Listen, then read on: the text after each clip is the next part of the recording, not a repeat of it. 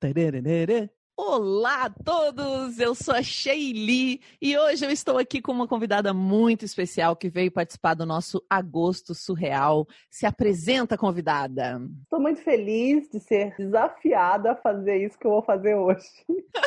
Porque eu estava achando que eu ia contar a minha história, sei lá, e eu vou interpretar a história de uma ouvinte do Fatos Surreais aí, da equipe da Sheili. Eu tô muito feliz de interpretar essa história, eu vou tentar honrá-la. Olha só, possível, gente, né? Eu achei nesse mundo que seria impossível desafiar Dani Junco, essa mulher aqui que tem a Bitumami, que contribui para que mulheres, mães, comecem novos negócios, mudem de carreira, tem um projeto incrível para vocês acompanharem, mas consegui, consegui desafiar. Nossa, cara, eu fui dormir bolada.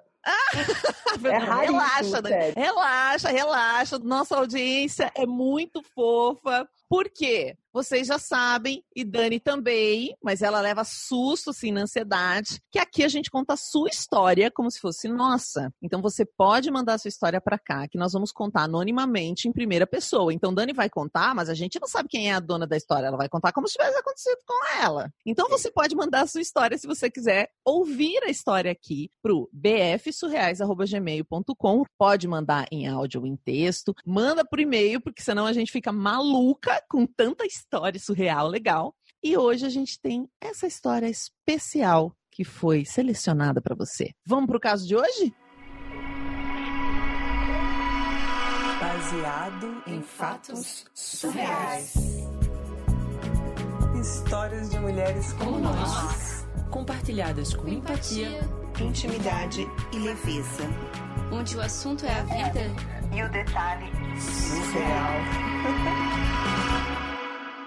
Quero te contar uma história. Confesso que com um pouco de vergonha. Confesso que é uma história de amor, mas pelas coisas que eu vou te contar, pode ser muito criticada, sabe? Uhum. Questionada. Mas é uma história de amor no meu coração quando eu lembro dela. Mas tem fatos que são criticados pela sociedade com razão, assim. Eu faço essa meia culpa do que eu vivi e tudo começa quando eu sou enfermeira então tem um trabalho super tradicional, né? Com começo, meio e fim, sabe? Sempre onde vou, o que eu vou fazer. Só que, de repente, eu sinto uma agonia dentro de mim e eu gostaria de conhecer um mundo de um outro aspecto, não pegar um avião e viajar. Eu queria olhar para um outro lugar. E aí uma amiga falou assim: por que, que você não embarca no navio? Eu falei, pô, como assim? Como é que funciona? Você falei, Mas ah, para viajar, para passear, para trabalhar. Então, aí eu falei, é, então eu falei, como assim embarcar no navio? Ela falou, ah, sei lá, para dar um rolê. Eu falei, não, mas eu queria conhecer o mundo. Ela falou, existe um jeito de você trabalhando no navio, hum. né? Eu falei, então vamos trabalhar no navio. E aí eu me inscrevi, tem todo um processo, sabe? Você não sai trabalhando. Aí me inscrevi, eu falei, nossa, que jeito diferente de conhecer o mundo, né? Trabalhar embarcada é um trabalho, é super complexo. Mas a primeira parte que me prometeram, que foi o que aconteceu, era de conhecer pessoas de outros países, já embarcada. Então eu falei, putz, legal. Falo inglês bem, e foi nome das coisas principais, e passei e entrei na primeira embarcação, que é um navio. Vocês que já viajaram de navio, já viajaram de navio? Só tipo de um, sei lá, acho que eu fui ali em Cabo Frio. pro Uruguai, sabe assim? ah, não, não, foi, foi até uma viagem de umas duas horinhas, acho assim. É. E aí, a gente trabalha demais, é dividido em várias equipes. E uma das principais equipes do navio é da comida, né? Vamos combinar, né? Imagino. Que é bem importante. e é a equipe mais democrática, assim. Eu acho que nem essa é a palavra, diversa é a palavra. É uma equipe que tem várias pessoas de vários países e eu conheci uma pessoa que tocava lá, que ele era o maître do restaurante. Hum. Né? Ele era da Guatemala. Eu nem sei onde a Guatemala fica no mapa, sacou? Tipo assim. Não sabia até então. Não sabia até então. Mas conheceu eu... assim no sentido de, tipo, você conheceu no sentido romântico. Você conheceu e deu aquele Oh, hum. É, eu olhei assim, mas você sabe que não foi muito assim, porque o físico não era o que eu costumava gostar. Uhum. Não era tão alto. Eu gosto de homens mais altos, assim. Era um menor. A mão menor. Sabe homem de mão menor? Eu não olho muito pra homem de mão pequena. tudo pequenos. Mas tinha um super traquejo na conversa. E eu tava com muito medo, né? Você imagina chegar num navio desse. Uhum. E foi muito carinhoso o jeito que ele me recebeu. E eu confesso de ter olhado para ele, sim. Eu falei, nossa, que cara bacana. Ele era careca, né? Você é cheia de exigências. Não, eu tô cheia de exigências. Tava confusa na minha cabeça, porque fisicamente não me atraía, mas me atraía muito o formato de conversar comigo e a gentileza, não só comigo, como a equipe.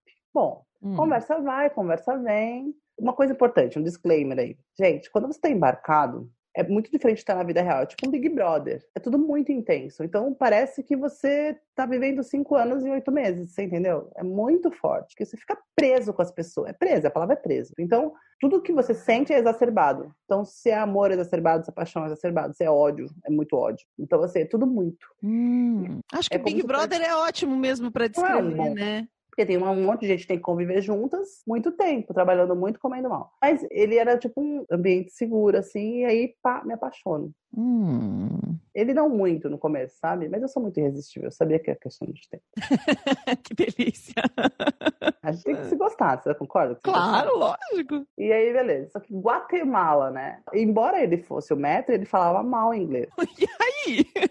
Ah, e aí com a linguagem do amor, né, amiga? A gente tem umas coisas que a gente não precisa ficar conversando, né?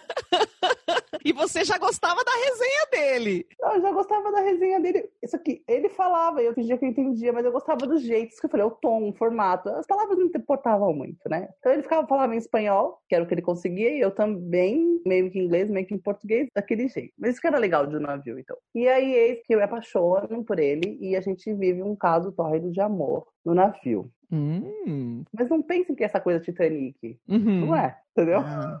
Não é. Eu já tava Mas imaginando gente... Titanic na minha cabeça. Aquela coisa, né? Não, não é. Não é tão Titanic assim. Mas, logo no começo desse relacionamento, né, tórrido, eu me mudo pra casa dele, sabe? Que na verdade é a cabine dele. Então a gente vai morar juntos na cabine dele. E depois de um certo tempo, ele me conta aí, que eu acho que é a parte que eu me assusto, mas, enfim, que ele é casado. Ah. E a gente decide juntos viver esse amor dentro do navio mesmo sabendo disso. E deixando como se estivesse num portal mágico, né? Mesmo toda a culpa que eu tava sentindo, e a gente decide viver isso no navio. E a gente fala, quando a gente sair daqui, a gente vê o que a gente faz. Uhum, mais ou menos uhum. assim. E tem toda aquela culpa que acompanha a história, né? Mas a gente decide viver esse amor. Dois filhos. Você tinha dois, dois filhos? Ele, né? Ele tinha dois eu filhos. Você estava solteira? É. Eu estava solteira sem filhos. Tava hum. na vida para ser feliz. Então, sei lá, e aí muito jovem, solteira, sem filhos, eu imaginei na minha cabeça que saindo de lá estava muito apaixonado e aí ele se divorciar, ia ficar comigo, aquela coisa de amante, né? Que sempre fica com essa coisa na cabeça. Quem já passou por isso sabe. Quando a gente está apaixonado, a gente acredita que isso vai, né? Enfim. Quando termina a primeira parte da embarcação, a gente vai para o mundo, né? Para a vida real. Uhum, uhum. Aí a gente continua conversando e fazendo planos, muitos planos. Mas quando você desce no navio e você vai pro mundo real, você começa a olhar, cara, o que, que eu tô fazendo, sabe? E o sexo era muito importante nessa relação, então eu nunca tinha tido uma experiência sexual assim, teve muito essa pegada nesse lugar, sabe? Sei. Era Opa! Muito... Opa! Né? Eu era muito jovem, os meninos que eu tava me relacionando também eram muito jovens, então era muito ruim e ele era muito mais velho, né? Então eu acho que teve muita paixão nesse lugar de entrega e escolha. E aí aqui fora, olhando outras pessoas, eu percebi que o sexo era grande parte relevante da minha paixão. E aí eu muito apaixonada atrás só que ele não tinha redes sociais, eu não achava, não encontrava de jeito nenhum. Hum. Só que ele era mais velho, lembra? E aí eu achei, consegui encontrar ele no Facebook. Ele tinha aqueles Facebook bem de tiozão, sabe? Como é. que é um Facebook? Ah, tipo de grupo de família que recebe aqueles posts bom dia, aquele sol horroroso no GIF, assim, de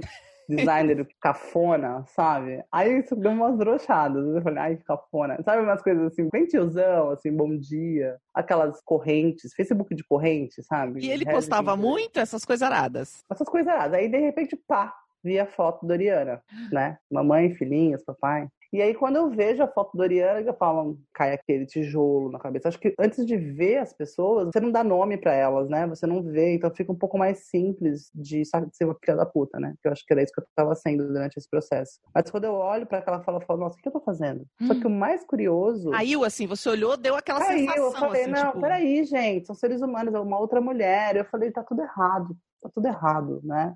Mesmo vivendo isso no navio, me apaixonado, e depois dele ter contado, ele demorou para contar. Mas mesmo assim, na hora que eu vejo ela. Só que o mais interessante é que na hora que eu vi, cara, ela é idêntica a mim. mesmo tom de pele, mesmo cor de cabelo, maior que ele também, que ele também era. Aí eu falei, filho da puta, ele que me traiu, porque ele se apaixonou por ela, por mim, você tá entendendo? Entendeu? Ah, você ainda se sentiu um pouco, tipo, como se fosse um step, uma coisa assim? É, ele falou assim, pô, tem minha mulher em terra e minha mulher no mar. Porque eu era igual, mesmo perfil físico, mesmo tudo. Eu falei, ah, então tá bom. E aí foi quando eu tomei a decisão de falar, cara, não dá, né? Não vai rolar. Mas o sexo, lembra? Então uhum. ele me pegava, né? Eu falava, a gente precisa transar mais com outras pessoas pra esse negócio, entendeu? Sair da minha Sair cabeça. de mim. E nessas transas mais, eu conheço meu atual marido, né? Hum. Agora passou hum. alguns anos, que foi meu namorado. Na hora que eu falo, vamos transar, Brasil, vamos transar. aí sai transando, aí a gente vê que não tem só um cara gostoso, tem outros caras gostosos solteiros, Ó, oh, que maravilha. e aí é esse que me apaixono, e meu atual marido. Mas eu chego numa outra cidade viajando aí com o meu marido e o barco tava embarcado. Eu sabia que ele tava no barco porque ele tinha me avisado. Né? Então, no mesmo um barco antes, que vocês? Na verdade, não. Eu venho de avião, mas eu sabia que ele tava embarcado lá. Ele me falou, né? A gente continuou a conversar depois de ele insistindo e eu ainda vou confessar balançada, né?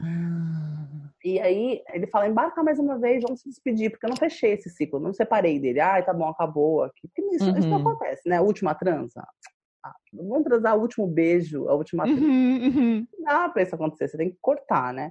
E aí quase embarquei uma última vez, mesmo namorando o meu atual marido. Até contei para ele sobre tudo isso. E aí eu vejo e decido não ir, não embarcar. Tava namorando meu marido, era, era atual. Eu contei tudo para ele, isso que aconteceu, assim, sabe? E acabou que ele se abriu também para mim, enfim. E aí, quando eu chego na Itália, vou viajar com meu marido e eu vejo um navio que eu deveria estar embarcada com ele. Me dá vontade de fazer, vamos ali tomar um café? Sabe assim, só contar é. sobre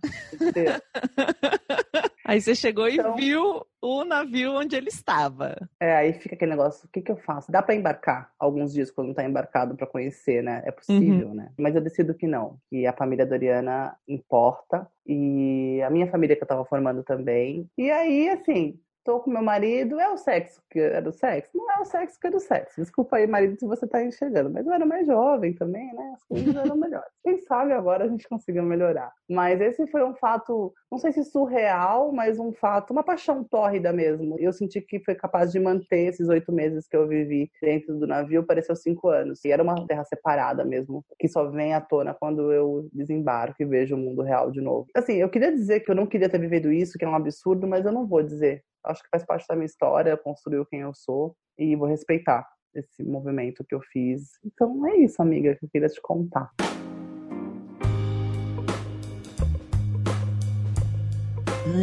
Que história interessante! Que Não história é? interessante! Sabe o que, que pegou para mim nessa história? O quê? Quando ela vê a família do cara e vê que a esposa é a cara dela. Porque isso já aconteceu comigo. Sério? Isso já aconteceu comigo quando ele tinha comentado, era um namorado, ele comentou de uma ex-namorada chamada Thaís. E se você conhece essa Thaís, ela mora em Curitiba. E ela é igual a mim, só que tem peito. É a mesma, a mesma pessoa. Ah, ela já é incrível e ainda tem peito. Gente, mas assim, ele tinha comentado de uma ex, não sei o que, eu também, da vida, a gente sabia. Quando eu conheço ela, assim, foi uma coisa tão chocante, porque talvez isso não seja o mote principal da história, mas para mim foi um choque. Eu entendo quando ela fala assim, você se sente muito esquisita, porque parece que a pessoa tá querendo namorar a mesma pessoa de antes, só que aí a pessoa não quis e daí ela pegou você, sabe? Nossa, foi é. muito esquisito. Foi uma sensação mas outra coisa também que eu imagino que todas as nossas ouvintes e os nossos ouvintes devem ter sentido aí é esse tipo de paixão que fica, né, gente? É, eu acho que é o respeito, assim, agora é mais maduro eu penso nisso, né? Eu acho que é o respeito pelas coisas que a gente viveu, eu acho que a gente tem que olhar, encarar elas, né? Acho que elas também trouxeram muito conhecimento, né? Do sim, do não. Porque quem se apaixonou sabe, né? Como que é um não, né? Não vou. Ele está ali, ó. 500 metros de mim. O melhor sexo da minha vida. Uma pessoa que me tratou bem, que eu me apaixonei. E assim, tá 500 metros. É possível ir. Olha lá.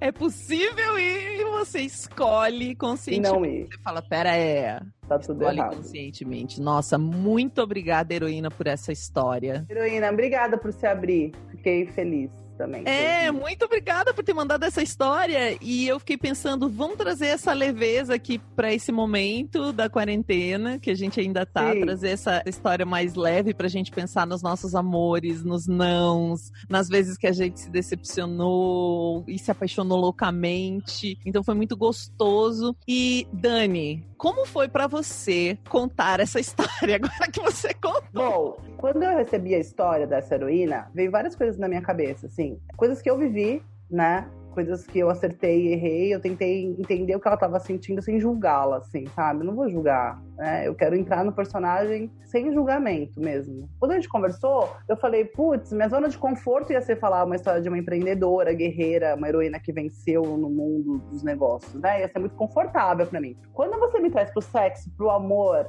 pra fragilidade, pra vulnerabilidade, pro feminino, a decisão de uma mulher foi muito desconfortável para mim. Porque eu pensei assim, quanto tempo que eu não tomo contato com isso, sabe? Eu acho que é, é, muito louco, né? Falei, nossa, quanto tempo que eu não olho pra esse lugar, assim, do amor avassalador. Dos... Foi importante para mim estar nesse, nessa personagem e contar a história dessa heroína, porque faz muito tempo que eu não olho pra esse lugar. Então, assim, quero agradecer. Porque Ai, eu tô tão na batida do trabalho, né? E ontem você me deu, Dani, não se preocupa, quer contar outra história? Eu falei, não, eu vou ficar nessa história, porque ela me desafia a encontrar lugares dentro de mim também, que eu nem sabia mais que estavam aqui. Depois, trabalho, maternidade, casamento, né? Isso te embala num lugar lugar onde a mulher fica um pouco em algum outro lugar que não sei aonde, né? Hum. Se sente bonita, porque ela se sente bonita no, no, que ela escreve. Ela se sente sexy, ela se sente poderosa. E faz muito tempo que eu não vejo esse lugar em mim, assim. Então foi bem importante contar a história dessa heroína. Fico feliz. Nossa, que delícia! Não, né? E Dani, conta agora para os nossos ouvintes como é que elas te encontram, como é que elas te seguem, como é que elas conhecem o seu trabalho. Acho que o jeito mais legal é pelo Instagram, arroba Dani Junco. Lá você também conta sobre a Bitumami, sobre a minha empresa, mas lá no arroba Dani Junco você fala umas abobrinhas lá, recebe umas convidadas bacanas assim como vocês, e eu acho que vão gostar. Quero conhecer mais gente. Muito bem. Muito obrigada a você que está com a gente até agora. E se você quiser apoiar esse podcast, você pode entrar lá em bfsurreais.com.br barra contribua e fazer parte dos nossos apoiadores e apoiadoras que levam esse podcast até você. E são eles, a Amanda Franco, a Amanda Magalhães, o Américo Santos, a Ana Terra, o Arthur Peixe, a Bárbara Murakawa, o Brenner Pacelli, Bruno Kimura, Desenvolvimento Artístico, Fernanda Galdino, Gabriel Marreiros, Gabriela Coelho, Heloísa Takats, Hugo Ballarini, Júlia de Paiva, Juliana Marques, Kaique Novaes, Letícia Santos, Luciana Machado, Luísa Axê, Marta Batilli, Max Nunes, Melissa Costa, Michele Menegari, Pablo Vasques, Pietro Moreira, Rayane Menezes, Regina Guimarães, Renato Chiquito, Rodolfo Souza, Roseana Roecker, Samara Cris Marques e muito mais gente que está conosco. Então, venham participar. Nós temos também um grupo exclusivo para apoiadores, onde a gente fica batendo papo, trocando umas figurinhas e já vamos bater um papo lá sobre esse episódio maluco de hoje. Muito obrigada, heroína. Muito obrigada, Dani. Eu te admiro obrigada. demais, assim, a gente curte muito o seu trabalho, sabe o quanto ele é relevante, importante. Recomendamos muito, então volte sempre, a casa está aberta. E até o próximo caso surreal. Esse podcast foi editado por Domênica Mendes.